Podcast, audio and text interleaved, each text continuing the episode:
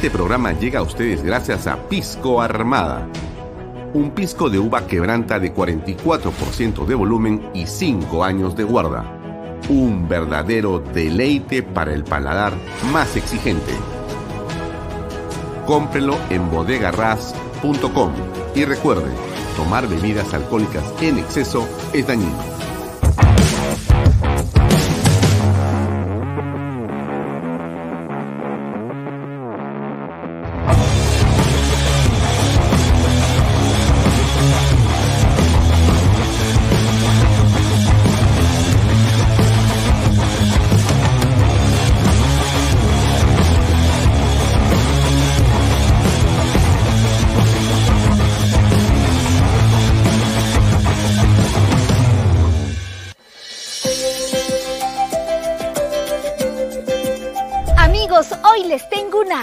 Noticia. Luego de la exitosa venta de viviendas en la primera etapa en Lomas de Yura, GPR Inmobiliaria presenta ahora la segunda etapa solo con departamentos de techo propio con precios de preventa increíbles. ¿Quieres conocer todos los detalles? Ven y acompáñame.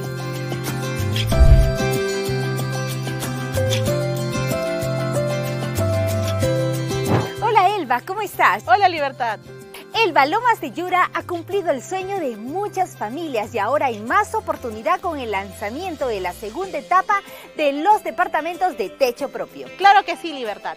Lomas de Yura ha tenido un éxito total en ventas, con más de 280 unidades inmobiliarias, entre casas y departamentos, satisfaciendo las necesidades de muchas familias. Y ahora estamos muy emocionados en compartir el lanzamiento de la segunda etapa, con departamentos techo propio, con precios increíbles de preventa a tan solo 85 mil soles, incluyendo el bono de techo propio por 43.312.50. Es para no creerlo. Realmente es una gran noticia, la mejor preventa del año. Ahora sí se puede tener el DEPA soñado.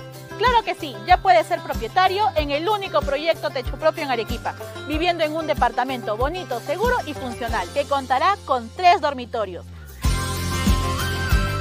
sala, comedor, cocina con área de lavandería y un baño completo.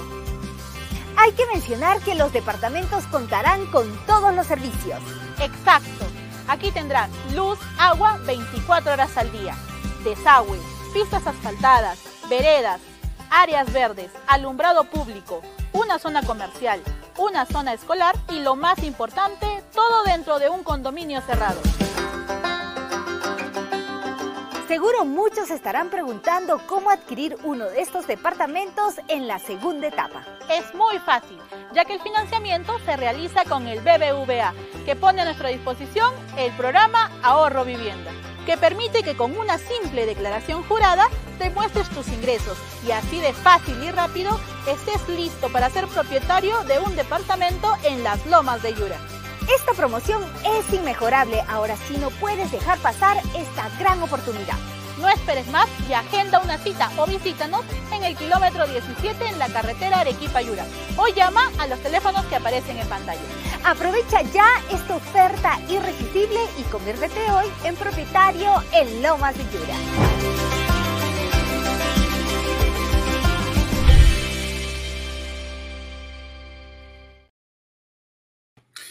¿Qué tal amigos? ¿Cómo están? Muy buenas tardes. Son las 6 y 35 minutos.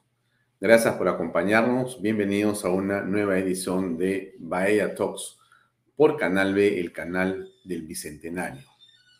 Mi nombre es Alfonso Bahía Herrera. Estoy con ustedes hasta las 8 de la noche por Canal B. Em, nos puede seguir por mis redes sociales, por las redes sociales de Canal B. Nos puede seguir también a través de las redes sociales del diario Expreso, expreso.com.pe. También estamos conectados a una amplia y creciente red de cable operadores. Nos puede seguir por Econocable, por Cable Más, por WinTV, por Yotalán. También estamos en el Cusco, en la región Cusco, por Inca TV y, o Inca Visión y por eh, en Loreto por Amazónica TV. Y también nos puede encontrar los días domingos adicionalmente a través de eh, PBO Radio 91.9 FM, la radio con fe. Y por supuesto, estamos también con y a través de Bantel. Así es, este nuevo cable operador que también crece de manera muy importante en eh, Comas, San Martín de Porres e Independencia y que también lleva, por cierto, a eh, miles de miles de cable clientes la señal de Canal B. Así que a todos los que nos ven a través de estas señales de cable, les enviamos un saludo, por cierto, en todo el país. A la gente que nos sigue en el extranjero también, por cierto, gracias por acompañarnos, gracias por seguirnos, gracias por hacer que esta, digamos, eh, red eh, de comunicaciones se amplíe. Gracias por sus comentarios gracias por el impacto que logramos diariamente con nuestro contenido. Saludos solamente a algunos de los que están presentes aquí siempre en las redes sociales, comentando el programa, compartiendo el programa, dándole like al programa y ayudándonos de esa manera a que continúe nuestro crecimiento. Está Rosario Casola Quiñones, muy buenas tardes. Ángela Amparo Fernández Salas, mucho gusto, gracias por acompañarnos. A eh, Ricardo González, a Edgardo Francisco Freddy Salas Neira, ¿cómo te va?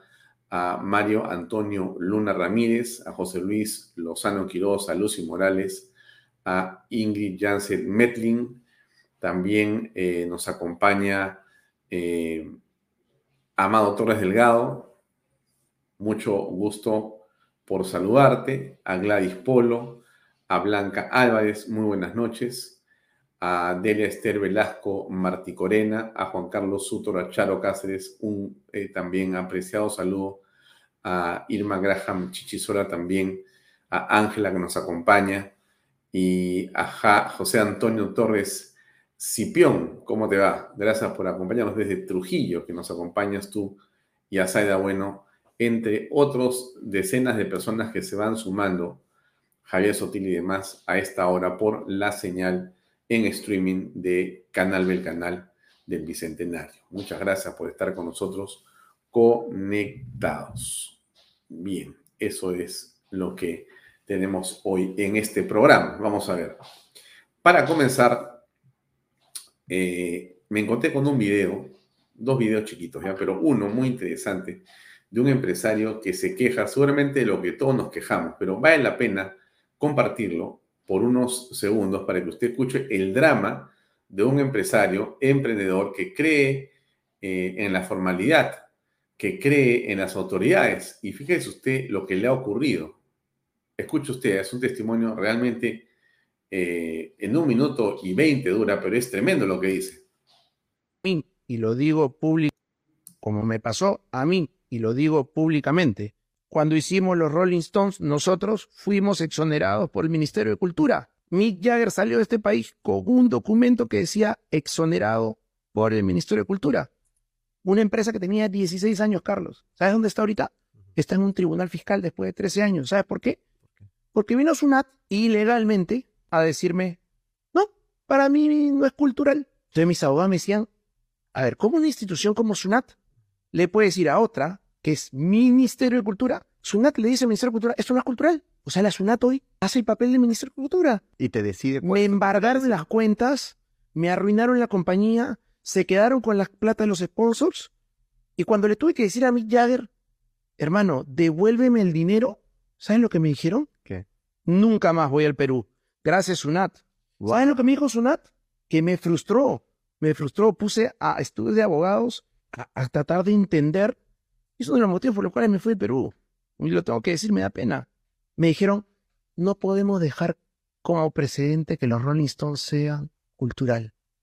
Eso fue lo que me dijeron. Ahora que incluso hay expectativa porque se habla de un nuevo tour mundial, no sé si me ya Mira, yo, yo veo bien difícil que eso suceda. Estuvo a dos segundos de colocar un tweet diciendo no voy más al Perú por este motivo porque era una sociedad el negocio. Es como que yo sea socio contigo, te vas del Perú todo muy bien y te diga, oye, ¿sabes qué? Después de tres meses vino la SUNAT, me dijo que había que pagar impuestos, pero ¿por qué? No entendí si salí con un documento exonerado. O sea, lo mío es...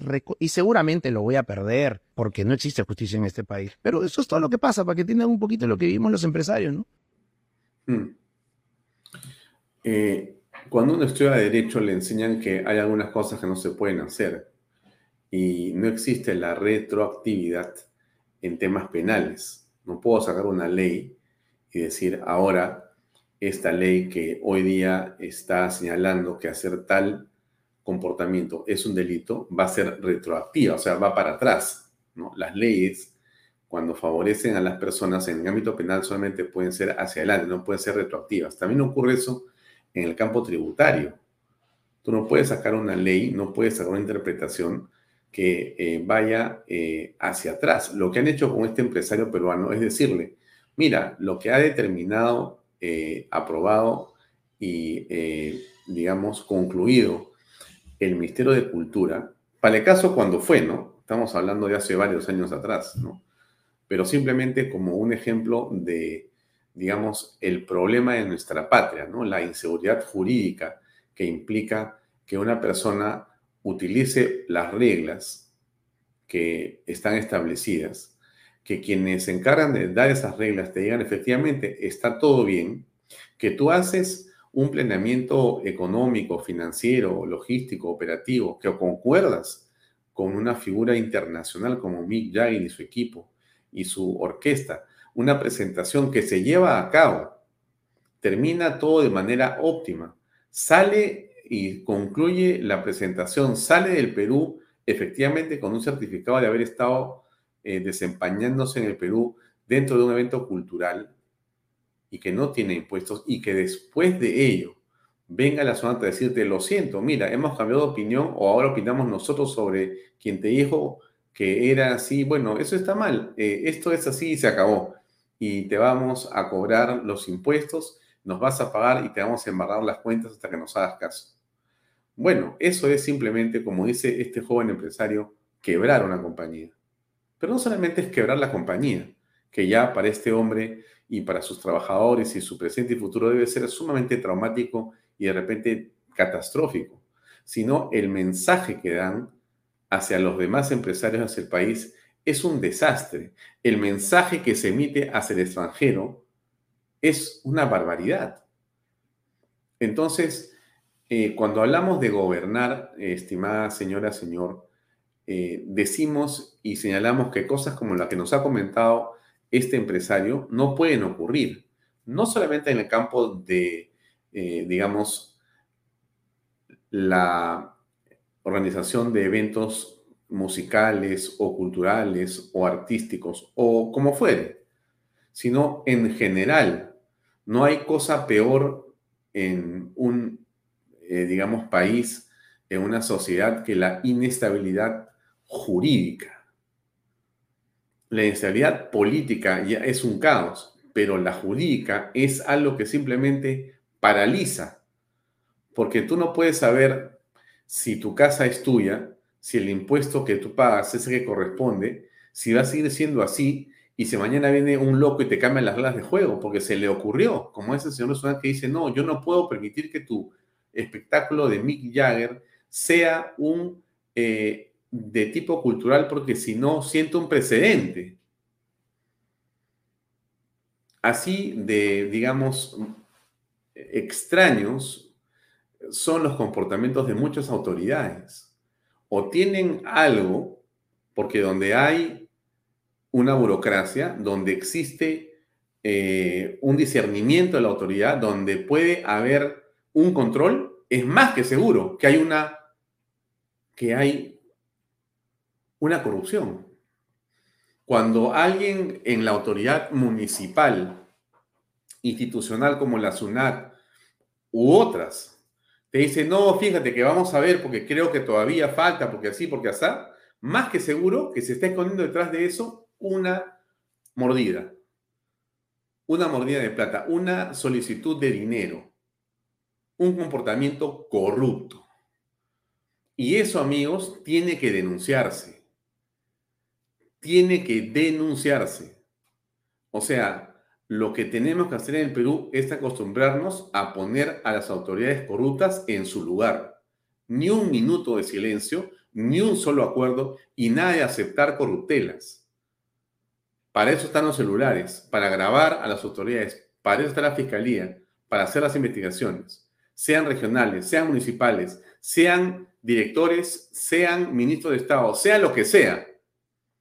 Pero lo que no se puede aceptar bajo ninguna circunstancia es que hayan comportamientos que nos lleven a una situación como la que ha vivido este hombre, ¿no? Y acá no estoy diciéndole ni estoy abogando por nadie, estoy simplemente centrando un hecho. No conozco en qué quedó ni cuál fue exactamente el fondo del asunto que les he mostrado. Estoy tratando de ejemplificar algo que percibo que ocurre en muchos sectores de la sociedad en el país y que eso, a eso me refiero, no debe ocurrir. Bien, hoy día tenemos como invitado a las 7 y 20 de la noche a un exministro de Estado. Él es eh, el eh, teniente general de la Policía Nacional del Perú en situación de retiro, Gastón Rodríguez, que también ha sido ministro del Interior. Eh, bueno, eh, Gastón Rodríguez es un especialista en inteligencia y vamos a conversar con él, eh, que siempre es grato tenerlo como invitado para, ah, digamos, tocar los temas que tienen que ver con la inseguridad en la ciudad de Lima y en las principales ciudades de nuestro país, pero también sobre esta azonada planeada y planificada por la izquierda y por lo que, en opinión de muchas personas, es una movilización también de subversivos. O sea, y con esto, amigos, con claridad, ¿no? O sea, yo no le estoy diciendo subversivos a todo el que marcha legítimamente y protesta contra la señora Boluarte. Miren, en el Perú, estimados, uno puede protestar por quien quiera. Y si quieres salir a protestar por, contra Boluarte, contra Williams, contra López Aliaga, contra el alcalde de cualquier lugar o cualquier gobierno regional, está bienvenido que sea, porque esa es la democracia. Nadie niega el derecho a la protesta. De eso no estamos hablando y a eso solamente un ignorante le puede llamar subversión o subversivo. Ese no es el punto. El punto al que nos referimos es que cuando se toman las banderas de una protesta que puede ser legítima, como la que le digo yo a usted, o sea, uno puede protestar contra cualquier autoridad porque no le parece lo que está haciendo. Y ese es el deber, el derecho, perdón, de cada uno de nosotros. Pero eso es una cosa, y otra cosa es lo que ha ocurrido en el Perú en los últimos meses, sobre todo organizados por las huestes de Castillo y compañía. Cuando han entrado a la ciudad de Lima y a otras ciudades a punta de piedras, de palos, de bombas Molotov, de una serie de dispositivos eh, caseros, pero que buscaban atacar, destruir y asesinar a las fuerzas armadas y policiales. Cuando han tomado aeropuertos, cuando han incendiado locales de la fiscalía, decenas de comisarías, decenas de vehículos policiales, decenas de ambulancias. O sea, eso no es una protesta. Y que yo esté en desacuerdo con un alcalde con un, gobierno, o un gobernador regional, con un ministro o con la presidenta de la República no me da derecho a destruir propiedad pública o privada ni asesinar a las personas. ¿Dónde estamos? Cada cosa en su lugar. No confundamos y llamemos a las cosas como son. Los que quieren protestar utilizando la ley, bienvenidos y todos tenemos que proteger su protesta. Quienes quieren aprovechándose de un sentimiento de malestar de una parte de la población, y inmiscuirse ahí abajo y bajo ese pretexto incendiar, destruir o asesinar a las fuerzas de orden o a ciudadanos inocentes, esos se llaman terroristas, subversivos. A esos hay que capturarlos y meterlos presos. Y en eso nadie podría estar en desacuerdo. Cada cosa debe estar en su lugar, como lo estamos, digamos, eh, señalando aquí. Eh, y eso nos parece que debería ser considerado por todos. Ahora bien, eh, déjeme comentarle antes que nada, así le pongo un cachito esto de mi pura, propia publicidad. No se olvide de seguirnos en canale.p en el ah, Twitter. Usted tiene Twitter seguramente, y si no tiene Twitter, su hijo tiene Twitter, su hija tiene Twitter, dígale que nos siga porque eso siempre es bueno para Canal. Eh, también déjeme decirle que eh, tenemos a nuestros amigos que auspician este programa. Usted conoce a Metacar, metacar.com.p, donde yo le recomiendo que si tiene un vehículo y quiere que lo traten muy bien, no solamente por la calidad de la atención y el mantenimiento le pueden hacer frente a cualquier falla, sino también por eh, eh, el precio que le van a dar a esa atención, muy competitivo, sumamente considerable y excelente para el presupuesto exiguo que tenemos los peruanos, pues vaya a metacar.com.p. Se lo recomiendo con toda sinceridad. Pero esto que está en la pantalla tiene que ver con uh, GPR, Lomas de Yura, a 20 minutos del aeropuerto. Quedan las últimas viviendas de un piso a precios que empiezan en 125 mil soles sobre terrenos de 90 metros cuadrados con todos los servicios. Agua potable 24 horas al día, desagüe, pistas, veredas, luz eléctrica y sobre todo título de propiedad. Pero además ahí usted puede encontrar la preventa de los nuevos condominios ahí mismo por 85 mil soles que se están ya eh, construyendo. 85 mil soles, eh, departamentos de 53 metros cuadrados en condominio y en preventa. Incluye, por supuesto, en ambos casos, el bono de techo propio. Eso lo dejo ahí para que no se olvide.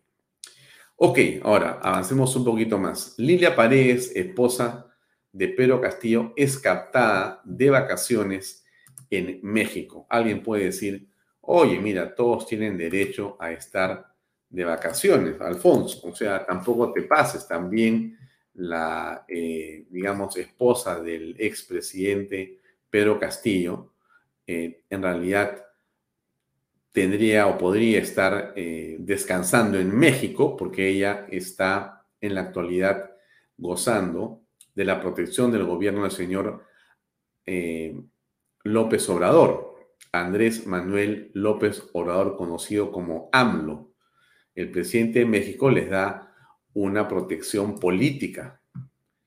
Eh, y ella ha estado hacia ahí en los últimos seis meses, como usted sabe. Ahora, se le ha visto sonriente, ¿no? Mientras paseaba por el santuario mexicano en la Virgen de Guadalupe. Es un lugar realmente bellísimo, espectacular para quienes tenemos la fe eh, en la Virgen de Guadalupe y es un lugar muy, pero muy bonito. Bueno, eh, y ha estado pues la señora Paredes acá eh, básicamente paseando, ¿no? Es la esposa del presidente Pedro Castillo. Em, el Ministerio Público en el Perú ha pedido varias veces la prisión preventiva, pero, digamos, el gobierno mexicano parece ser que no responde a esta, a esta solicitud. Eh, hay una petición de condena contra la señora Lilia Paredes de ocho años de cárcel, ocho años de cárcel por eh, pertenecer presuntamente a una eh, organización criminal durante el gobierno de su esposo, Pedro Castillo, que está detenido por golpista y por otras cosas adicionales. Ahora, ¿qué fue exactamente lo que pasó? Miren, este, el equipo de PBO tuvo, creo que una primicia, y logró eh, mm, estar justo donde estaba la señora Lilia Paredes. Escuchen ustedes este pedacito de entrevista muy interesante para todos los amigos que siguen Canal B y vaya todos. Ahí va. Decía Judy, yo he venido aquí a, México por una invitación para, para un evento internacional y para aprovechar antes de las debidas reuniones de ensayo general, en fin, esta tarde decidí irme a la Basílica de la Virgen de Guadalupe a visitarla porque hace muchísimos años que yo no, no regresaba aquí a México. Y entre ese paseo que me di con mi nuevo amigo Luis, un mexicano bien querendón, como le decimos nosotros. Empezamos a conocer un poquito, mostrándome, ¿no? La vista y todo. Y de repente hay una, una parte donde le dicen la ofrenda que está a las afueras de la misma basílica, donde se ven las cascadas, hay una representación mediante monumentos, donde está la Virgen de Guadalupe, súper lindo. Y entonces, en una de esas yo me capté de ver a, a, una chica, ni siquiera para decirte señora, sino a una chica porque la vi bastante joven. Y cuando empecé a analizarla un poco más, miré a su, a su entorno y había una señora de cabello corto, con un polo rojo, eh, jeans, zapatillas, y después vi al otro lado y estaba un adolescente, ¿no? Un jovencito que tendría pues 16, 17 años, adiante ojos, tomándole fotos. Miré y dije, pero no puede ser que esté sola. En fin, cuando volteé a ver, había una señora, ¿no? Este, bueno, una chica, como te digo yo, porque no le puedo decir señora, porque lo que nosotros hemos visto en pantalla cada vez que ella se ha pronunciado ante cualquier pregunta que se le ha hecho por el señor Pedro Castillo, su esposo, en fin, la familia, o cuando ella ha estado en algunas, eh, eh, ¿cómo se dice?, descargos que ella ha tenido que hacer, se le ha visto bien aseñorada en cuanto a su vestimenta, pero esta vez la vi con zapatillas color rosa, blue jean, una, una camisa, un top. Un pantalón corto, ¿no? Eh, una especie de... a, lo, a lo pescador, ¿verdad? Ah, Así, pescador, Ella estaba, pero regia, la señora Lilia Paredes. Un poco más delgada, ¿no? Mucho más delgada, es un poquito más bajita, una blusa floreada, una mochilita color amarillo. Eh, el cabello, bueno, con pues el cabello sí ¿no? Los dos el estilo, ¿no? cabello suelto. Sí, el cabello sí lo mantiene, el estilo del cabello sí lo mantiene. El cabello lo mantiene. Entonces cuando yo la vi, yo, yo dije, ¿será ella? Porque de verdad rompió con ese con esa imagen que tenemos de la de la mujer señorada que se presenta cuando hace sus descargos. No, la vi bastante fresca, fresca en el sentido, este, en, su atuendo, ¿verdad? En su ropa, en su vestir. Y yo empecé a mirar y yo dije, es ella. Entonces me acerco a mi amigo y le digo, Luis, es ella y me dice, ¿tú crees? Y le digo, sí, tómame una foto. Entonces yo me puse como que delante de ella y me tomó la foto, pero habían dos personas con ella, un señor y una señora, que de seguro serían, ahora conversando con nos damos cuenta que de repente eran las personas que salen como su seguridad, ¿no? Este, porque cuando yo me di la vuelta, después de haber tomado la foto, me aseguré con mi video y con mi foto, porque dije, no vaya a ser de que yo esté grabando y, y me lo vayan a quitar. Le dije, ¿usted es Lilia Paredes? y se le desencajó la cara totalmente como si hubiera visto un fantasma, como si hubiera visto al cuco en persona, así te lo digo. La mujer estaba tan sonriente que se le cayó la cara y después estas dos personas que te digo, este señor y esta señora que estaban alrededor de ella, eh, me miraron y yo le dije, bueno, no, no se preocupe, le dije, solamente quería saber que era usted. No voy a hacer nada, yo estoy ahorita en otro plano. Y la mujer estaba ya como que escudándose detrás de la, de la hermana, creo yo, de algún familiar, porque... Exacto, eso te iba, eso te iba a mencionar, eh, mi querida Mari Carmen porque a la mujer que describes con cabello corto, blusa roja o polo rojo, me parece también en algún momento haberla visto eh, en esos días posteriores al golpe de Estado, cuando Pedro Casillo fue recién recluido, de hecho, en los primeros días, ¿no? Se me hace conocido el rostro, acá la producción está tratando de buscar para determinar si es eh, familiar de, Lilia Paredes o de Pedro Casillo, y a lo mejor, y, debido a la llegada, la visita de esa persona, es que Lilia Paredes pues visita uno de los lugares más icónicos, concurridos de México, ¿no? Sí, más emblemáticos de, México. Más emblemáticos Definitivamente, de México. Judy porque también el, el, hijo de Lilia, eh, para tomarle la foto, estoy segura de que es el hijo de ellos, le decía, tía, mire para acá para que se tomen la foto. y las dos estaban pues disfrutando el momento. Sí, le, decía tía, ah, tía, mire para tomar la foto. Entonces yo dije, bueno, yo me las juego y le pregunto, si no hubiera sido ella, o sea, hay que tener dos dedos de frente como para no darse cuenta de que era la esposa de Pedro Castillo. Por supuesto. Porque ella se desencajó, miró alrededor y las otras dos personas se quisieron acercar, pero como vieron ellos saben son de paz, le dije, disculpen, pero yo estoy ahorita en otro plano, no se preocupen. Es lo único que atiné a decir. Bueno, eh, excelente la primicia de Judy y Mari Carmen de PBO, que han logrado captar las imágenes en exclusiva de la señora Lilia Paredes en México, gozando de la protección del gobierno mexicano, cuando acá la justicia peruana está buscando su extradición, su prisión preventiva, entre otras cosas más. En realidad tiene mucho que responder la señora ex primera dama. Y en efecto, AZAL nos eh, hacía acordar que había salido con unas eh, bolsas de rafia, ¿no es cierto? ¿Dónde están esas bolsas de rafia? Como dice AZAL, ¿qué pasó con las que escapó de Palacio y hoy día más bien eh, se le ve distendida y disfrutando de la protección y libertad que le da el gobierno mexicano? Bueno, eso era importante comentárselo a ustedes, amigos.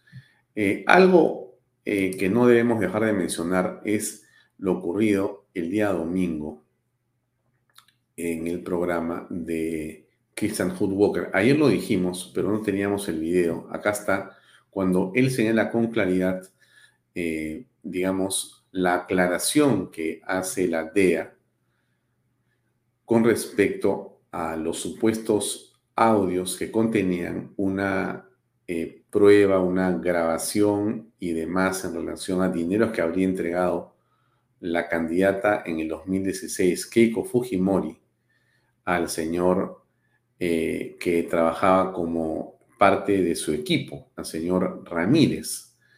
Era eh, secretario general o en todo caso era parte del equipo de los naranjas y este señor Jesús Vázquez decía que una conversación con el señor Ramírez, este le había confesado eso y que esa comunicación, esa historia, eh, la había grabado y la tenía la DEA, cosa que por supuesto no ha ocurrido y más bien nos hace pensar que todo ha sido una mentira. ¿Qué dijo realmente Hood Walker al respecto? A ver. De fondo,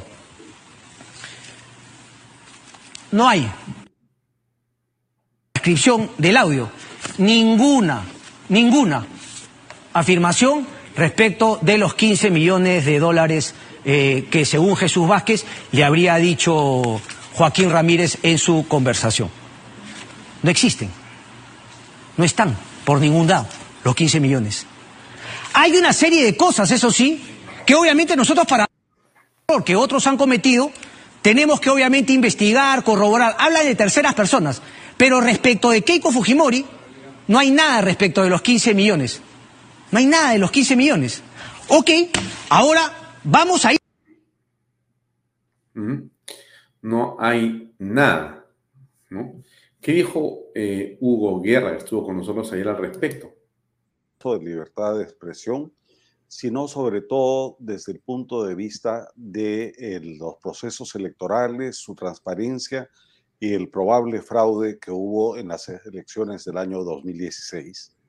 El caso me, tocó, eh, a mí eh, personalmente de una manera muy fuerte, me impactó, porque en aquella época, por participar en el panel de un programa periodístico que se transmitía por Panamericana Televisión, me alcanzaron eh, sin mayor análisis en el primer momento la denuncia del señor Ramírez y a ojos vista con la experiencia periodística dije esto no puede ser un trabajo de investigación de la prensa, esto más parece un psicosocial o parece una maniobra política. por decir eso, y por publicarlo luego en una columna del comercio, me querellaron.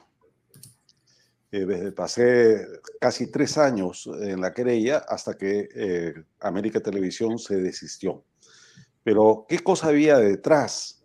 Evidentemente fue una manipulación, fue una maniobra política en contra de la señora Keiko Fujimori, a quien dicho sea de paso no conozco personalmente y yo no soy fujimorista, pero eh, que estuvo orientada para quitarle el probable triunfo electoral una semana antes del día de la votación. Esto es en realidad lo que estuvo siempre detrás de ese eh, reportaje, pero hay muchas cosas más que han ocurrido. No es solamente el señor Jesús Vázquez, en realidad eh, los rumores señalan que hubo quien financió el armado de este fake news.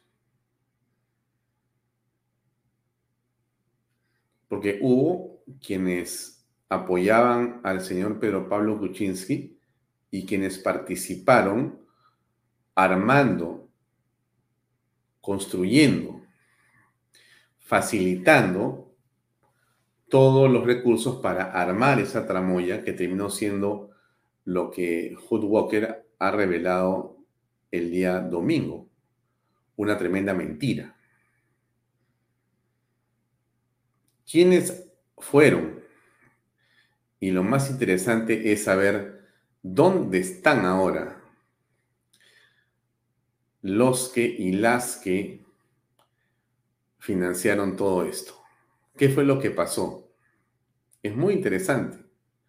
No me refiero solamente a los operadores periodísticos de esa conspiración eh, noticiosa, calumniosa, sino me refiero a los operadores, a los facilitadores logísticos de ese reportaje. ¿Dónde están? Aquí en el Perú no están. ¿Dónde están? Muy bien, pero eso lo digo en el ánimo de que eh, ojalá podamos aprender la importancia de saber a quién le creemos en los medios de comunicación, porque lo que en ese momento existía era una pugna por el poder, pero es obvio que se construyó una mentira del tamaño de una catedral para darle el triunfo a Pedro Pablo Kuczynski. Si ese reportaje no salía, si ese reportaje no se emitía, Keiko Fujimori era posiblemente presidenta del Perú. ¿Cuál sería hoy la realidad? Es muy difícil saber. Muy difícil saber. Pero la realidad es esa, que en realidad hubo la construcción, la elucubración y la gestión de un aparato para mentir. Esa es la verdad de todo, de todo esto. Y bueno, a nosotros, por cierto, nos preocupa sobremanera lo que ocurre en el Congreso de la República, ¿no? Lo hemos dicho aquí eh, y hemos escuchado a algunos congresistas eh, reflexionar en torno a lo que puede ser esta unión entre el Fujimorismo y el serronismo. No sabemos si eso se va a llevar a cabo. No eh, podemos decir ni sí ni no, porque no tenemos información al respecto, solamente escuchamos los testimonios de diversas personas. Aquí hay uno de una congresista que a nosotros nos merece el mayor de los respetos, que es eh, Patricia Juárez. Escuchemos. Porque finalmente es así, o sea, hay aspectos, hay, digamos, temas eh, en donde podemos encontrar coincidencias con algún grupo político, como podemos eh, encontrar también este, posiciones contrarias. Entonces no es que nosotros votemos cerca a, Perú Libre o que votemos lejos de Perú Libre o que nos encontremos o nos alejemos.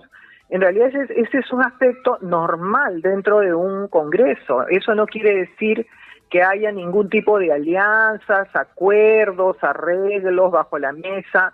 No, ahora lo que en donde en la en el momento en el que estamos es en el de seguramente generar algunos consensos para eh, llegar a conformar en algún momento una mesa directiva. Nosotros, como Fuerza Popular, en este momento ni siquiera eh, tenemos eh, la definición de que integraremos la mesa, de que lideraremos la mesa, aun cuando, por supuesto, como cualquier grupo político, tenemos absolutamente todo el derecho de hacerlo, pero no lo hemos definido. Todavía no hemos decidido. No nos hemos reunido como bancada a tomar una decisión de quién representará al, al, a la bancada, ¿no? Entonces todavía, por eso te digo que las las decisiones todavía están un poco lejanas, Karina. Eh, antes de cerrar esto, para irnos a hablar del proyecto del gota a gota, yo ayer, y me llamaba la atención, estaba hablando con el congresista Flavio Cruz, que votó para que se le redujera eh, la sanción a las tres congresistas robasueldo. Y bueno, esto es otro tema. Entonces, en realidad eh, se está construyendo, como bien dice Patricia Juárez, eh, una posibilidad, ¿no? No quiere decir necesariamente que estés unido al serronismo. Como dice Patricia Juárez, votamos y coincidimos, como coinciden muchos eh, grupos que parecen antagónicos en ciertas votaciones. Eso no te hace socio político.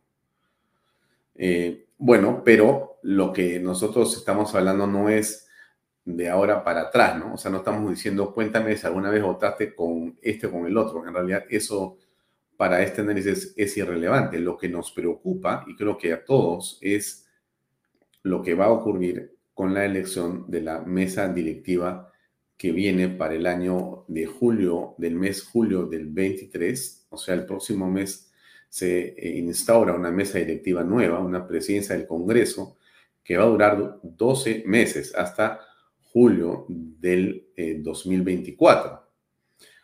Eh, la vocería de todos eh, los rumores que escuchamos es que el candidato más eh, fuerte podría ser Nano Guerra García. Nano es un político que creemos maduro. Bueno, es un hombre que pasa los 58 o 59 años, debe tener 60 años o un poco más y él ha tenido eh, la participación política en varias agrupaciones, quizá pueden ser cuatro o cinco, y ha sido candidato presidencial y candidato también, si no me equivoco, creo que a la alcaldía de Lima o algo por el estilo también, o al Congreso, en fin. Y ha estado siempre en, grupos más bien progresistas, ¿no? Lo hemos visto junto con Susana Villarán, junto eh, con Yehude Simmons, si no me equivoco, y si me equivoco él me corregirá seguramente. Y creo que también lo hemos visto cerca de eh, Solidaridad Nacional, no sé si cerca de eh, Pepe Luna o algo por el estilo en algún momento. Y o nuevamente me pueden corregir si es que me estoy equivocando, pero finalmente pasó a las filas de Fuerza Popular con Keiko Fujimori. Eso que parecía antagónico en la historia del pensamiento seguramente de Nano Guerra García, terminó convirtiéndolo a él en un vocero de esa agrupación que ustedes han escuchado y que él eh, defiende eh, al Fujimorismo, a Keiko y demás con una serie de argumentos. Aquí algunas de sus reflexiones que hizo a raíz de una entrevista que si no me equivoco le hizo Perú 21. A ver, escuchemos por favor. Uno siempre tiene que reconocer cuando paga un noviciado y, yo creo que ese ha sido el tema que yo he tenido en el Congreso. Uno tiene que ir aprendiendo. Eso me liga a que es terrible que no pueda haber reelección, con lo cual todos los congresistas tenemos que pagar este noviciado, que se paga ante la opinión pública, eh, se paga con declaraciones que se te fueron de las manos, con una foto en la playa o con proyectos que pudieron ser mejor. Entonces, mi balance es eso. Estoy aprendiendo. Bueno, miren, eh, yo creo que más que criticar a Nano Guerra García, que tiene esta declaración, creo que es muy sincera de su parte, lo que tenemos que hacer los peruanos es aprender a votar bien. Si no nos gusta Nano García, pues no votemos por personas que no nos va a gustar, ¿no? Entonces elijamos buenos congresistas. Eh, en realidad, la política, más allá de que uno llega para aprender eh, de manera fundamental, bueno, es, digamos, mi, punto de vista, eh, está construida o hecha en función de ideas, de ideas. Y lo que queda en el camino siempre va a ser eh, actitudes o comportamientos que buscan vincularse o sostener o ser eh, consecuentes con esas ideas.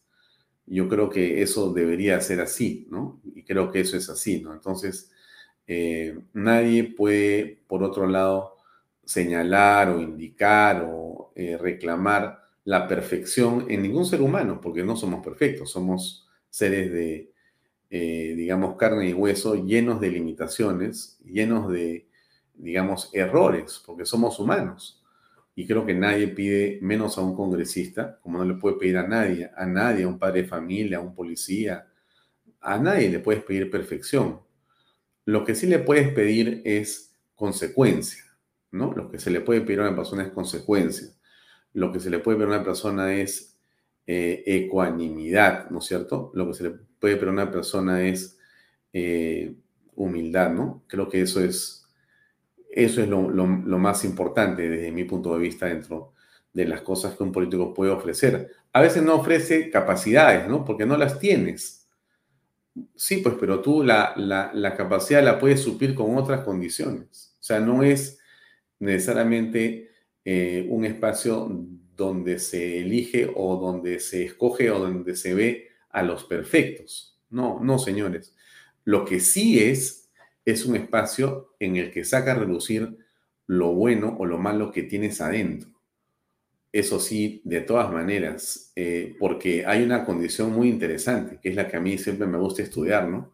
Es el poder. El poder es algo que transforma a las personas. Si tú conoces a una persona que no tiene poder y después le das poder y la vuelves a ver, la pregunta es, si su comportamiento es esencialmente el mismo, entonces, bien, pero si tú aprecias un comportamiento, ya no te responde, ya no te conoce, ya no te habla, ya no te, o sea, se transformó, bueno, esa persona tiene un problema grave, en realidad, se lo digo en verdad. Y eso ha pasado con varios congresistas. No estoy diciendo que eso le haya pasado a Nano Guerra García, por si acaso. Pero eso le ha pasado a varios congresistas. No he seguido el caso de Nano tampoco, por si acaso, pero le pasa a muchos, ¿no? Uno los conoce en un ámbito, pasan a congresistas y se convierten en otras personas. Hay otros que tú los has conocido como congresistas y son exactamente iguales o mejores que como, que como congresistas que cuando eran personas comunes y corrientes.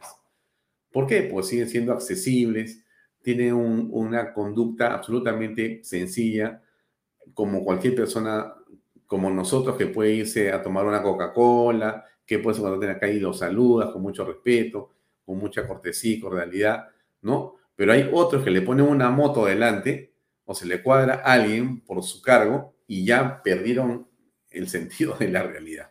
Bueno, eso suele pasar y de esos hay que cuidarnos, ¿no? De esos hay que cuidarnos. Bueno, antes de pasar a la entrevista con eh, nuestro invitado el día de hoy, que yo le recomiendo no perderse. Vamos a estar en unos minutos más con eh, Gastón Rodríguez. Está conectado ya con nosotros. Lo veo a Gastón, listo para conversar. Un gran abrazo. Pero antes de eso solamente, y para ponerle contexto a la conversación, déjenme colocar el video que hoy día grabó la señora presidente Dina Boluarte y que se refiere a un tema que vamos a conversar con Gastón, que tiene que ver con lo que ha sido las marchas, la violencia, etcétera, etcétera, etcétera. ¿No es cierto? Ella dice eh, eso nos ha dividido, eso nos ha atrasado. La pregunta que vamos a hacerle a Gastón es, a ver, Gastón, tú has sido ministro del Interior, tú eres eh, un hombre vinculado a una fuerza importante en nuestra patria, que es la Policía Nacional, porque has sido teniente eh, general y eres un hombre que ha tenido los máximos cargos de la policía. Bueno, ¿cómo ves la situación de lo que viene en esta tercera toma de Lima? ¿No? Es en realidad lo peligroso que algunos escuchamos que es, o realmente no es tanto y el llamado de la señora presidenta va a calmar las aguas. Vamos a preguntarle eso a Gustavo en un segundo, pero escuchemos qué fue lo que dijo Dina Boluarte hoy. Por favor, ahí va. Somos un pueblo que frente a la adversidad nunca se ha quebrado, ni lo hará. La naturaleza nos puede golpear, podemos tropezar y caer, pero sabemos levantarnos y volver a caminar. A inicios de año hemos enfrentado fuertes lluvias e inundaciones y ahora estamos nuevamente ante la amenaza de un, fenómeno del niño costero. Convoco a la más amplia unidad nacional para seguir trabajando unidos los tres niveles de gobierno, defensa civil, las fuerzas del orden, el sector privado y la sociedad organizada. Estamos haciendo grandes esfuerzos también en otros campos, como por ejemplo la reactivación económica, la recuperación de los empleos y la lucha contra la delincuencia y la criminalidad, que son demandas justas de nuestra población. Estamos atendiendo y avanzando. Reitero mi llamado a la unidad del pueblo peruano. Los invoco a recuperar la fe en nuestro país a tener confianza en las instituciones y esperanza en nuestro futuro. Un futuro de progreso, de justicia y de bienestar. A partir de este momento seremos 33 millones unidos ante el fenómeno del niño. Todos los peruanos, mujeres, hombres, jóvenes, nos necesitamos estar unidos en un solo corazón para poder enfrentar lo que el niño costero podría traer, pero también para poder enfrentar las adversidades que como sociedad tenemos en el país. Si no estamos unidos, el país no avanzará.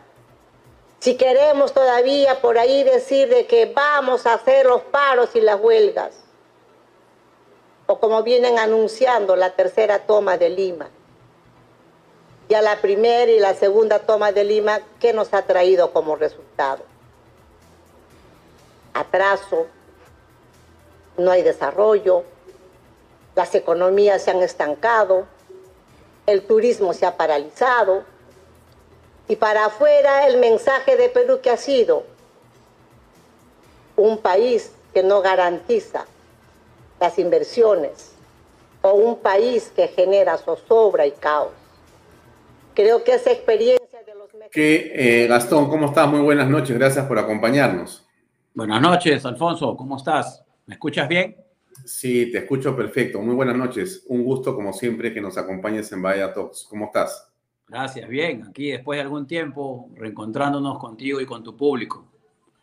Gastón, eh, gracias por acompañarnos. Mi primera pregunta la reitero y es, eh, tú eres un hombre vinculado a la seguridad, eh, eres un policía de carrera, eh, eres un hombre que ha manejado además eh, política pública de seguridad en el interior como ministro de Estado, por lo tanto, conoce perfectamente lo que puede estar ocurriendo también en este momento y por eso era nuestro interés en conversar contigo esta noche para preguntarte cómo ves esta tercera toma de Lima, qué opinas del llamado que ha hecho hoy día la presidenta Dina Boluarte. Bueno, varias cosas en su mensaje. Eh, acude a la definición de lo que es el orden interno, a lo que es la seguridad ciudadana, que como bien sabemos es un bien público que todos los estados están obligados a prever a sus conciudadanos con la finalidad de prevenir los delitos y las faltas. En ese contexto, el mensaje me parece apropiado, oportuno. Sin embargo, todavía hay que trabajar mucho en ese sentido porque la información que se tiene por fuente abierta es que efectivamente hay una convocatoria que no solamente está señalada para el 18 de julio, hay una primera convocatoria para el día primero y 2 de julio, en donde van a hacer una especie de medición de fuerzas en cuanto a capacidad de convocatoria así como a ver las estrategias que esté eh, esgrimiendo para ese momento tanto la policía como el propio Estado. Y creo que esa situación ya desde ahorita debe estar trabajando arduamente el sistema de inteligencia nacional, previendo cuáles son las circunstancias en las que se daría esta movilización para proporcionar esa inteligencia predictiva a las entidades operacionales, en este caso la Policía Nacional, y que pueda diseñarse un planeamiento estratégico por parte de esta que conjure, mitigue y controle eh, cualquier situación de violencia que ya teniendo la experiencia de la anterior situación eh, que se generó en el país pueda de una u otra forma controlarse. Creo que sin lugar a dudas el problema de la violencia pasa por varios estamentos. El primero es, obviamente, eh, generar políticas públicas por parte del Estado, eh, desarrollar acciones. Por ejemplo, tú has hecho la pregunta en base a una invocación que ha hecho la presidenta, pero dentro de un marco. Ese marco ha sido la presentación de las acciones que va a realizar el gobierno con motivo de la llegada del fenómeno del niño. Esa es una buena estrategia porque está destinada a comprometer a todas las regiones que se van a ver involucradas en este fenómeno, haciéndoles ver que viene algo de mucho mayor trascendencia, haciéndoles ver que hay una situación de extremo peligro que se va a presentar en el país y destinándoles presupuesto, eh, llamándolos o invocándolos a las autoridades a cumplir con, su, con sus funciones, con sus deberes, para con su población. Y definitivamente esto de una u otra forma tiene que calar en la población de todos estos lugares que eh, están viendo con preponderancia el poder hacer una marcha en contra del gobierno cuando hay un fenómeno del niño de consecuencias, según lo que están informando, bastante, bastante fuertes para el país, que se viene, ¿no es cierto? Entonces, indudablemente, esa es una estrategia del gobierno de adelantar la situación con la finalidad de comprometer a estas autoridades y a esta población. Lo segundo es el trabajo de inteligencia para poder focalizar, identificar a quienes estén detrás de estas nuevas convocatorias. Fíjate, Alfonso, la vez pasada eh, se tuvieron varias opiniones con respecto a lo que había sucedido. Una de ellas era eh, que las economías ilegales estaban detrás de todo este movimiento otro era el pensamiento ideológico amparado desde el exterior por el Foro de Sao Paulo y el Acuerdo de Puebla, recordarás, ¿no? Y todas estas situaciones se llegaron a mezclar en algún momento y permitieron que estas manifestaciones sean no solamente organizadas, sino atomizadas para poder actuar al unísono en diferentes regiones o lugares de nuestro país. Esta situación no se puede volver a producir y para ello es importantísimo el trabajo de inteligencia que estoy seguro habrá sido repotenciado, habrá sido clasificado de, la mejor forma para poder trabajarla, esta inteligencia que permita, repito, a los cuerpos policiales actuar dentro del marco del irrestricto respeto a los derechos humanos, sí, pero con la firmeza que, me, que representa una violación de la normatividad legal del país, ¿no? La comisión de un delito como es el bloqueo de una vía pública que generó muertes a quienes no tenían nada que ver con esta, con esta marcha, con esta protesta, y que irrumpió los derechos de las personas que hacían su vida cotidiana. Entonces sí tiene que haber firmeza por parte del Estado. El Estado no puede ser genuflexo frente a, a este tipo de protestas. Debe sí consagrar lo que dice la Constitución, permitir esos desplazamientos, pero de marchas pacíficas. Espero que no se vuelva por parte de la presidencia a invitar a una toma de Lima en forma pacífica, que fue un gravísimo error de la primera oportunidad, y que ahora sí se le dé la facultad y se le dé el soporte a las fuerzas del orden para cumplir lo que taxativamente dice la Constitución y, sus leyes y reglamentos. Dentro de esa, de esa órbita deben de actuar con el respaldo político y con el respaldo que merecen en las instituciones encargadas de salvaguardar el orden interno y el orden público. Así que bajo, esa, bajo ese escenario es el que vamos a estar atentos todos los peruanos, sobre todo Lima, a partir pues del primero y 2 de julio, en la que se está llamando a esta convocatoria. Eh, ayer estuvo con nosotros conversando Hugo Guerra, analista político, un hombre de la academia vinculado al periodismo también por haber trabajado muchos años en el comercio, en varios medios ahora escribiendo. Entonces, Hugo señalaba un asunto que nosotros hemos venido escuchando, Gastón, de diversas eh, personas o especialistas con relación a Puno. Entonces, Puno parece ser un espacio, no sé si la palabra es fuera de control o en todo caso con una complejidad mayor que otras zonas del Perú. Quería tu opinión al respecto, pero para eso quisiera poner un minuto y medio lo que dijo ayer eh, Hugo Guerra para contextualizar y después escuchar lo que tú opinas. Acá, escuchemos. Tengo y de primera mano es que eh, Sendero Luminoso, a través del Movadef y particularmente del FUDEP, eh, controlan socialmente a Puno, particularmente algunas eh, provincias limítrofes con Bolivia, mientras que las, la policía y los militares están en sus guarniciones sin mayor respaldo ni económico, ni político, ni social del gobierno peruano. ¿Por qué? Esa es una preocupación muy grande. Pese a todas las eh, eh, advertencias, pese a todas las pruebas que ya hay eh, sobre la participación de elementos extranjeros, incluso hay un destacamento de militares venezolanos que están en el lado de Bolivia, pero en la frontera con el Perú. Hasta ahora no se da orden para hacer la captura de cabecillas identificados de manera preventiva, no se da la orden para hacer acción cívica eh, sostenida, no hay un programa de rescate económico, social y financiero de Puno, y eh, lo único que uno podría decir o es por cobardía o eh, la señora Boluarte y el primer ministro Tarola todavía no se pueden liberar de su ideología de izquierda. ¿Qué opinas al respecto? Bueno, Puno, como sabemos, es una zona que no está controlada. Mm. Eh, lo que no hay en Puno es orden interno, que representa el equilibrio social, en donde las instituciones pueden desarrollar sus funciones con absoluta libertad y la población puede desempeñar o ejecutar sus deberes y sus derechos con total libertad también. Esto no está existiendo en Puno y eso lo sabemos porque, como lo ha mencionado también este, mi antecesor, hubo eh, guerra.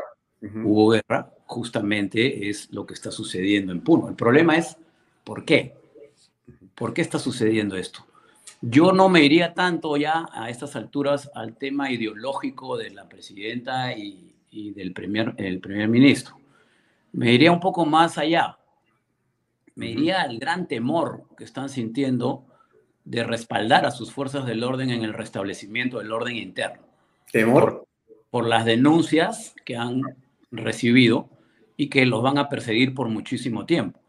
Entonces, si tú desde la parte de la cúpula central del gobierno das disposiciones eh, para que la situación sea controlada con respeto a los derechos humanos, perfecto pero si sobre eso das otras directivas, como que no haya costo social, eh, que no haya ningún herido, que no haya ninguna situación que, que se salga de control, definitivamente no vas a tener la fuerza que el Estado exige a través del poder coercitivo del Estado y del poder de policía del Estado, que representado a través de sus instituciones se utiliza para controlar este tipo de situaciones. Máxime cuando está de por medio si, informaciones como la que ha mencionado Hugo, de posibles militares venezolanos en la frontera y cuando hay un afán o un tufillo independentista, ¿cierto? En donde nuestro territorio se le quiere anexar a otros países como parte de, este andamiaje político social que se quiere direccionar a nuestra, a nuestra patria. Y entonces, en ese tipo de situaciones, la actitud tiene que ser prudente, sí, pero firme. Y eso es lo que me parece que hasta ahora no hay. Por eso que Hugo dice, eh, no hay una orden, no hay una disposición ¿no? para retomar. Entonces, repito lo que te dije hace un momento, el Estado no puede ser genuflexo frente a, temas de esta envergadura. Tiene que actuar con la eh, eh, contundencia que requiere la situación del momento. Entonces, ¿cuándo se va a poner orden en Puno? Si desde ahí es donde se supone que está saliendo toda esta situación para poder organizar las tomas, ¿no? Eh, los dirigentes. Y si tú tienes ya focalizado esta circunscripción territorial como que es un tema donde el orden interno no se ha podido recuperar, entonces se debería, se debería de empezar por ahí. Las acciones de inteligencia tendrían que ser mucho más contundentes y el accionar del Estado también. Fíjate, se ha permitido el izamiento de una bandera de color negro se ha evitado el izamiento del pabellón nacional. Se le ha hecho correr en muchas oportunidades a las fuerzas del orden, tanto Fuerza Armada como Policía. Y si tú ya tienes a una Fuerza Armada que se supone es el último eslabón para realizar el control del orden interno, que sale corriendo por la falta de soporte, de apoyo político, entonces tú estás en un grave problema como gobierno para poder controlar una situación como la que se viene. Las políticas que se están desarrollando, sí, pueden ser efectos que, que, hagan mella en, eh, en la población y en las autoridades de esas zonas del sur. Pero realmente, si se produce o si, o si se llega a consolidar esta, esta marcha, van a haber problemas porque la gente no va a estar tan tranquila si es que no ve un accionar decidido del saque de las autoridades encargadas de mantener el orden interno en el país. Gastón, pero lo que estamos conversando acá es en extremo delicado porque entonces eh, concluyo de tu comentario que es clarísimo que quien va a marchar y quien piensa generar violencia para desestabilizar va con la seguridad que no va a ser reprimido, dado el temor que tiene la señora presidente con su primer ministro de que continúe eh, la avalancha de muertes e imputaciones hacia ellos por derechos humanos. Entonces, eh, no se van a meter con los eh, subversivos. No me refiero claramente a las personas que legítimamente tienen derecho a protestar. Con ellos no hay problema. Me refiero a los que se aprovechan se meten y quieren destruir y asesinar a la policía. Entonces, realmente estamos en una situación sumamente delicada. Sí, mira, la situación se hace delicada por cuanto eh, cuando vienen acá a Lima, y esto sucede en la, en la primera toma de Lima, se, la policía ejecuta un principio de masificación de fuerzas, que es, eh, luego de tener la información de inteligencia, si son 2.000, le pones pues 4.000 policías y con, esa, con ese movimiento estratégico se consolida o se controla la marcha.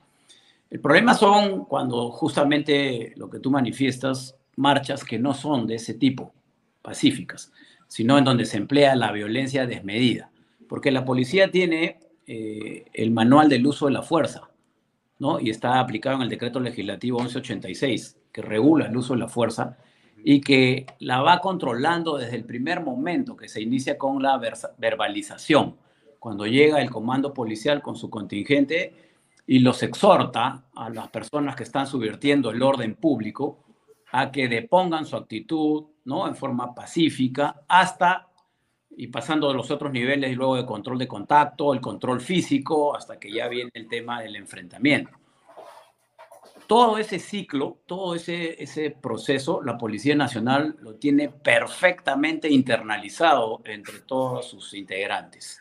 De manera tal de que por ahí no va el tema. El tema va cuando existe ya una violencia desmesurada.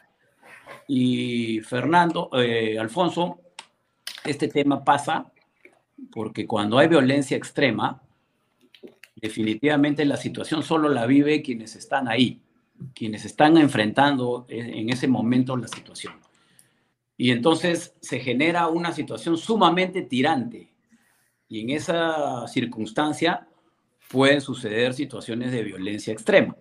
Para ello, la policía está respaldada legalmente. Y esto, por favor, yo quiero hacer una decisión ahí muy clara.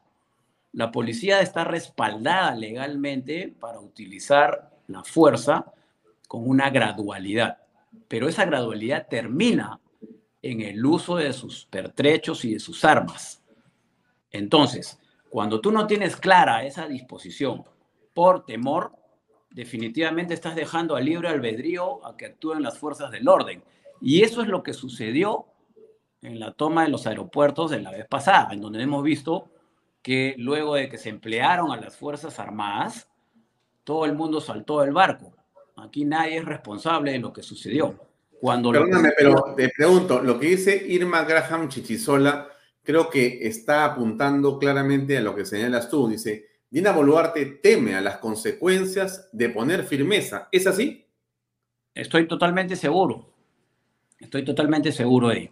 Entonces, al final, eh, esta, esta situación de no tener una fortaleza, una firmeza en las disposiciones, eh, hace que los comandos operacionales eh, retrocedan, salgan corriendo, ¿no? Tú no puedes ver a una fuerza policial o militar corriéndose de una turba. Eso no es lo usual. Eso no puede suceder. Primero porque merma la moral de las fuerzas del orden y segundo porque genera en los violentistas un estado de, o una sensación de victoria. Y entonces incrementan su agresividad en las siguientes marchas o en las siguientes situaciones. Entonces, esta, este escenario yo creo que sería el peor de darse esta, esta convocatoria. Lo que tenemos que hacer aquí es prevenir y la prevención se basa en una inteligencia y también en una intervención, porque la inteligencia predictiva es para intervenir. ¿Y a quiénes tienen que intervenir, Alfonso? A todas aquellas personas que estén organizando. Ya en la primera semana de julio deben producirse las detenciones de los cabecillas, de todos los que estén siendo identificados hasta este momento, que es una forma de desconectar a la masa de quienes están organizando toda esta situación. Y otros temas más que obviamente la inteligencia lo sabe, tanto policial como la nacional. Ahora, me gustaría dejar por un momento el asunto de la toma de Lima para que tú nos comentes otro tema que estoy seguro tú has visto más de cerca, que es el tema de la inseguridad en las ciudades, porque esto crece día a día, o por lo menos la percepción o la sensación de inseguridad por las mafias, por los asaltos, por los sicariatos y por todo lo que vemos a través de los medios digitales y demás, eh, ensombrecen, aturden y aterrorizan a la población. Eh, yo quisiera colocar un minuto y medio de lo que dijo el presidente eh, Bukele para comentarlo contigo, a ver qué piensas al respecto, por favor. Vamos a escucharlo. Ahí va. Piden sanciones internacionales, dicen que vivimos en una dictadura. Yo quiero aprovechar ya que tenemos más de 300 medios internacionales en este país el día de hoy, para que salgan a la calle y le pregunten a la gente al azar, en la calle, el que está vendiendo, el que va caminando, súbanse a un bus, pregúntenle a los pasajeros del bus, vayan a un restaurante, pregúntenle a los comensales, a los meseros, pregúntenle a quien quieran. Aquí en El Salvador pueden ir a cualquier lugar, es totalmente seguro. Pueden entrar a cualquier comunidad, a cualquier barrio, a cualquier colonia, a cualquier cantón, a la hora que quieran. Cuando termine este evento pueden ir sin problemas. No les va a pasar nada, nadie los va a detener. Pueden preguntarle a la gente, a la señora en su casa, a la que vende tortillas, a la pupusería. Pregúntenles qué opinan del Salvador, qué opinan de este gobierno, qué opinan de la supuesta dictadura. Dejen de creer en la gente que está en una oficina lejos de este país que ni siquiera lo conoce, hablando de lo que no sabe. Y vengan acá y pregunten a los salvadoreños. Aprovechen el viaje. Ya están en El Salvador, tienen todas las comodidades que necesitan, internet, su cuarto de hotel, cámaras, todo. Pregúntenle a la gente y digan lo que la gente les diga, no lo que yo les diga, lo que la gente les diga. ¿Qué piensas al respecto de lo que dice Bukele? Bueno, definitivamente Bukele está implantando un, nuevo modelo y él defiende esa posición, invitando, como lo está haciendo, a la población, sobre todo a los eternos criticones, ¿no? Los, los criticones, los inútiles criticones que son crónicos a la vez, ¿no? Y que eh, pretenden que se va a arreglar la situación eh, como hasta ahora se ha pretendido hacer en esos países donde la violencia es extrema. Y aprovechando que Bukele habla, eh, quiero traer a, colación de que en América Latina y el Caribe, fíjate, siendo solamente el 9% de la población mundial, se cometen el 33% de homicidios. Y según el barómetro de Latinoamérica, el 75% de la población vive en una situación de inseguridad. Esa cifra, acá en el Perú, según la última encuesta, ya se sobrepasó. Tenemos 85% de inseguridad ciudadana. Y eso que los márgenes van eh, direccionándose hacia arriba todavía, ¿no? Entonces, definitivamente es una situación también que hay que atender, yo creo que no solamente con prontitud, sino con lo que estamos viendo. A ver, Alfonso, ¿qué cosa es lo que estamos viendo del accionar de la policía en estos últimos días? Las capturas, y vemos dos cosas que quería comentarte. Una, veo mucho más policías en las calles, por lo menos en las zonas donde eh, yo transito, eh, digamos, llámale eh, Miraflores, San Isidro, San Borja, Surquillo, Barranco, este, La Victoria, Magdalena, Jesús María, el centro de Lima. Esta, esta zona, digamos, de la ciudad de Lima, la veo con mucho más policías que antes, pero bastantes, de pareja, ¿no? De dos o de tres o de cuatro. Y lo segundo que veo es, por lo menos aparentemente, un accionar que tiene resultados en eh, la captura de bandas o de diversos personajes que están zozobrando a la sociedad. Eso es lo que aprecio yo. Dime tú. Ya, correcto, pero también están actuando con mayor contundencia, apegados al manual del uso de la fuerza y al empleo de sus armas este, en defensa de la vida. Es correcto, es correcto. ¿Correcto? Entonces, a eso es a lo que yo me refiero que no, no pretendemos generar un estado de violencia ¿no? o de una situación de, extrema eh, crueldad. Lo que queremos es que se respete a las instituciones que están encargadas de darnos la seguridad a toda la población. En seguridad ciudadana, todo el mundo pregunta qué hacer. Nadie tiene una varita mágica, Alfonso. Pero yo creo que siempre hay eh, líneas de acción que deben de ser debidamente eh, fomentadas y fortalecidas. La primera línea de acción es, como siempre decimos, el fortalecimiento del sistema de justicia. ¿Cuándo vamos a parar el fenómeno de los delincuentes que entran y salen de las cárceles? ¿Cuándo? Esa, esa puerta giratoria que, que se le llama. Cuando la policía captura y el Ministerio Público los pone en libertad o el Poder Judicial bajo prerrogativas que están lamentablemente escritas, ¿no? Como es el Código Procesal Penal Garantista, que con solamente tres arraigos, ¿no? El arraigo domiciliario, arraigo laboral, identidad plena, pasas en condición de citado. Entonces la gente ve a los delincuentes y tenemos pues como, como mayor ejemplo a este sujeto Chris, ¿no? Que cayó con una gran cantidad de celulares, con armas y una fiscal desde su óptica, desde su punto de vista, dijo que no, que no era para ponerlo tras las rejas. Entonces, esta, esta situación realmente es frustrante para las fuerzas del orden, para la Policía Nacional, que se capture a los delincuentes y, y estén en la calle el 90%. Porque ¿cómo terminas esto? El delincuente lo único que hace es muta de la jurisdicción donde lo capturaron y se va a otra jurisdicción a seguir haciendo lo mismo.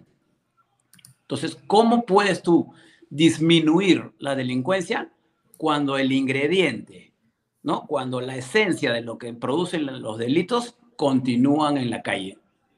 Yo eso es algo que lo vengo repitiendo desde que estaba en actividad a cargo de la región policial de Lima.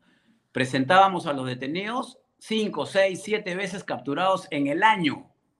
En el año. Entonces, Increíble, ¿eh?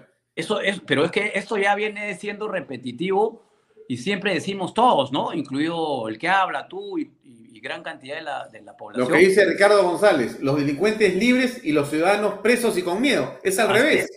Por eso te digo, entonces esa situación sí tiene que cambiar drásticamente. Y eso es política pública del Estado, eso tiene que haber acción del Estado para poder corregir eh, o se pone a buen recaudo los, los estamentos de control del Poder Judicial, Ministerio Público, para poder realmente eh, efectivizar una sanción a quienes cometen este tipo de delitos y ponerlos tras las rejas. Tiene que haber infraestructura. Tenemos un, un INPE que está tugurizado con 106% de sobrepoblación penal. Chanchamayo tiene 450% de sobrepoblación. ¿Habrá algún juez que mande preso a un delincuente en Chanchamayo? No, porque va a reventar esa cárcel. Y ya las, las cárceles han derivado o han bifurcado su, función principal y se han convertido en vez de centros de readaptación social en escuelas del crimen. Y eso es algo que tenemos que enfocar, pero yo creo que en profundidad para evitar que la población siga viviendo en ese estado de zozobra, con esa percepción que ya va a llegar al 90%, que es realmente sumamente preocupante.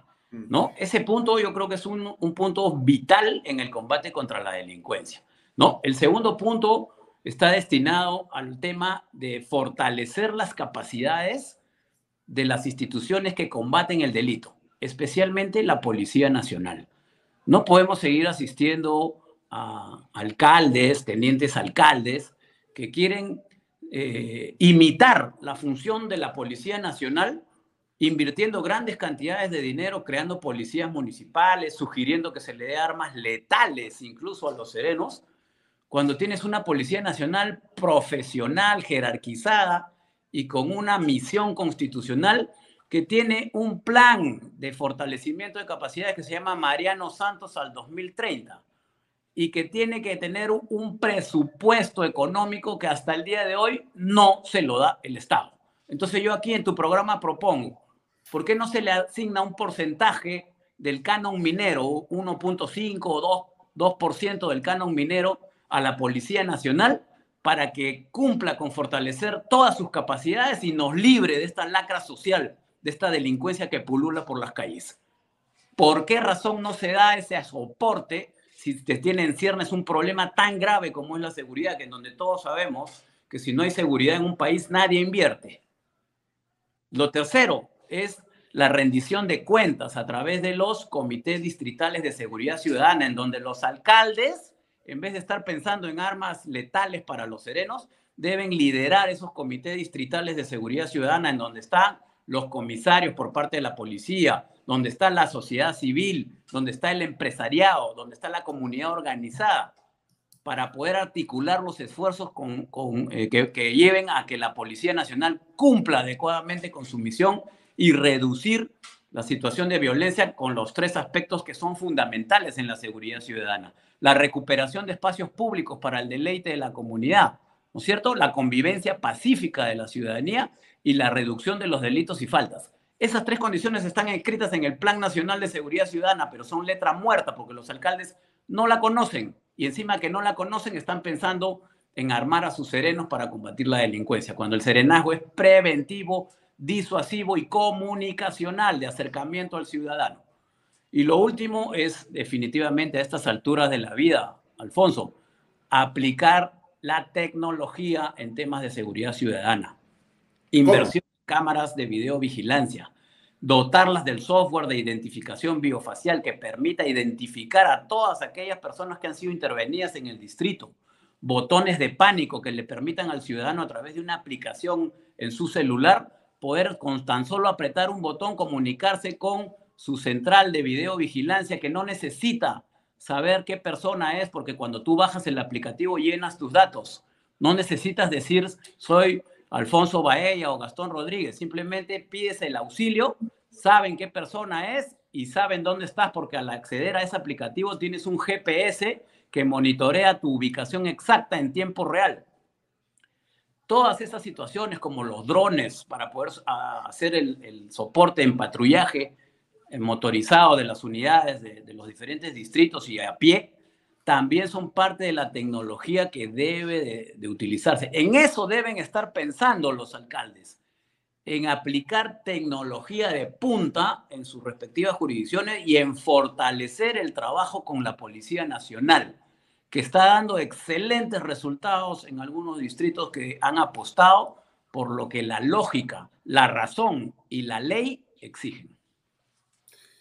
Bueno, hemos tenido ahí una muy buena, eh, digamos, propuesta. Creo que es puntual. Eh, creo que hay deshora para poder, este, digamos, opinar en torno a la misma.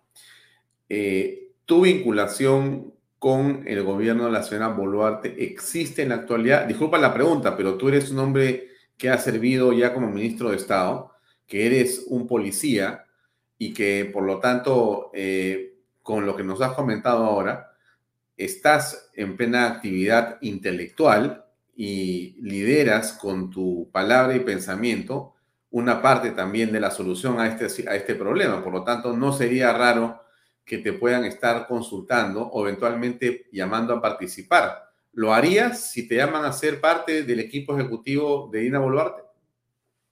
Fíjate, yo actualmente estoy trabajando tanto en el sector privado como en el sector estatal. y eh, hago, brindo asesorías, trabajo de una u otra forma, eh, comprometido con la seguridad siempre.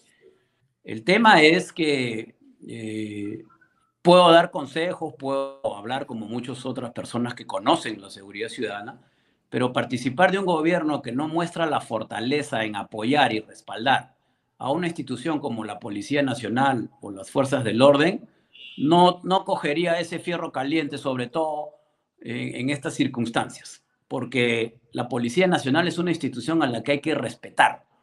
Y en ese sentido, eh, yo creo de que se pueden brindar todos los consejos, pero si no se, no se ejecutan, tú te vas dando cuenta de que no hay la intención de hacerlo. Y en ese sentido, yo soy un apasionado del trabajo que realiza la Policía Nacional y soy una persona que se ha preocupado por conocer la seguridad y por estudiar esa fenomenología que, representa el delito. Y estoy seguro que en algún momento podré brindar nuevamente mis servicios al país desde el lugar donde se me convoque, pero no con este gobierno. Muy bien, dicho esto, llegamos al final. Muchas gracias, Gastón, por tu tiempo y por tus comentarios. Hasta otra oportunidad. Un gran abrazo. Adiós. Gracias, buenas noches. Buenas noches.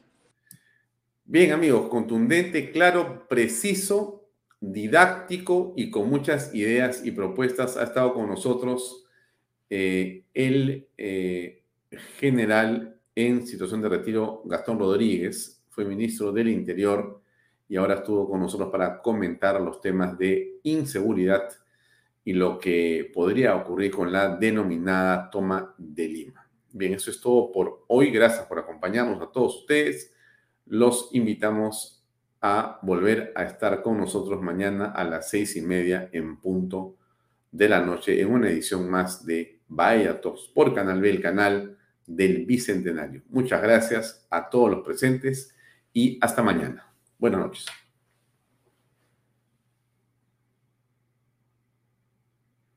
Este programa llega a ustedes gracias a Pisco Armada un pisco de uva quebranta de 44% de volumen y 5 años de guarda. Un verdadero deleite para el paladar más exigente. Cómprelo en bodegarras.com y recuerde, tomar bebidas alcohólicas en exceso es dañino.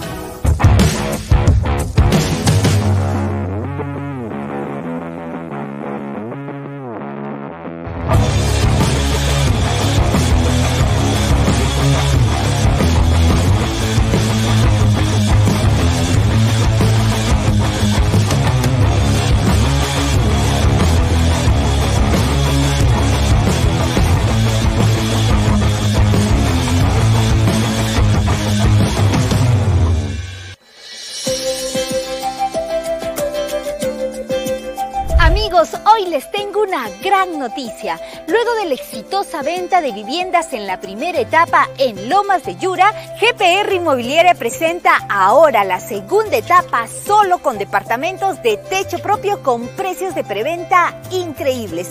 ¿Quieres conocer todos los detalles? Ven y acompáñame.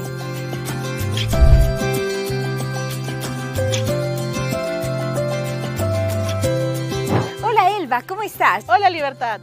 El Balomas de Yura ha cumplido el sueño de muchas familias y ahora hay más oportunidad con el lanzamiento de la segunda etapa de los departamentos de techo propio. Claro que sí, Libertad. Lomas de Yura ha tenido un éxito total en ventas, con más de 280 unidades inmobiliarias, entre casas y departamentos, satisfaciendo las necesidades de muchas familias. Y ahora estamos muy emocionados en compartir el lanzamiento de la segunda etapa, con departamentos techo propio, con precios increíbles de preventa a tan solo 85 mil soles, incluyendo el bono de techo propio por 43.312.50. Es para no creerlo. Realmente es una gran noticia, la mejor preventa del año. Ahora sí se puede tener el DEPA soñado. Claro que sí, ya puedes ser propietario en el único proyecto techo propio en Arequipa, viviendo en un departamento bonito, seguro y funcional, que contará con tres dormitorios, sala, comedor, cocina con área de lavandería y un baño completo.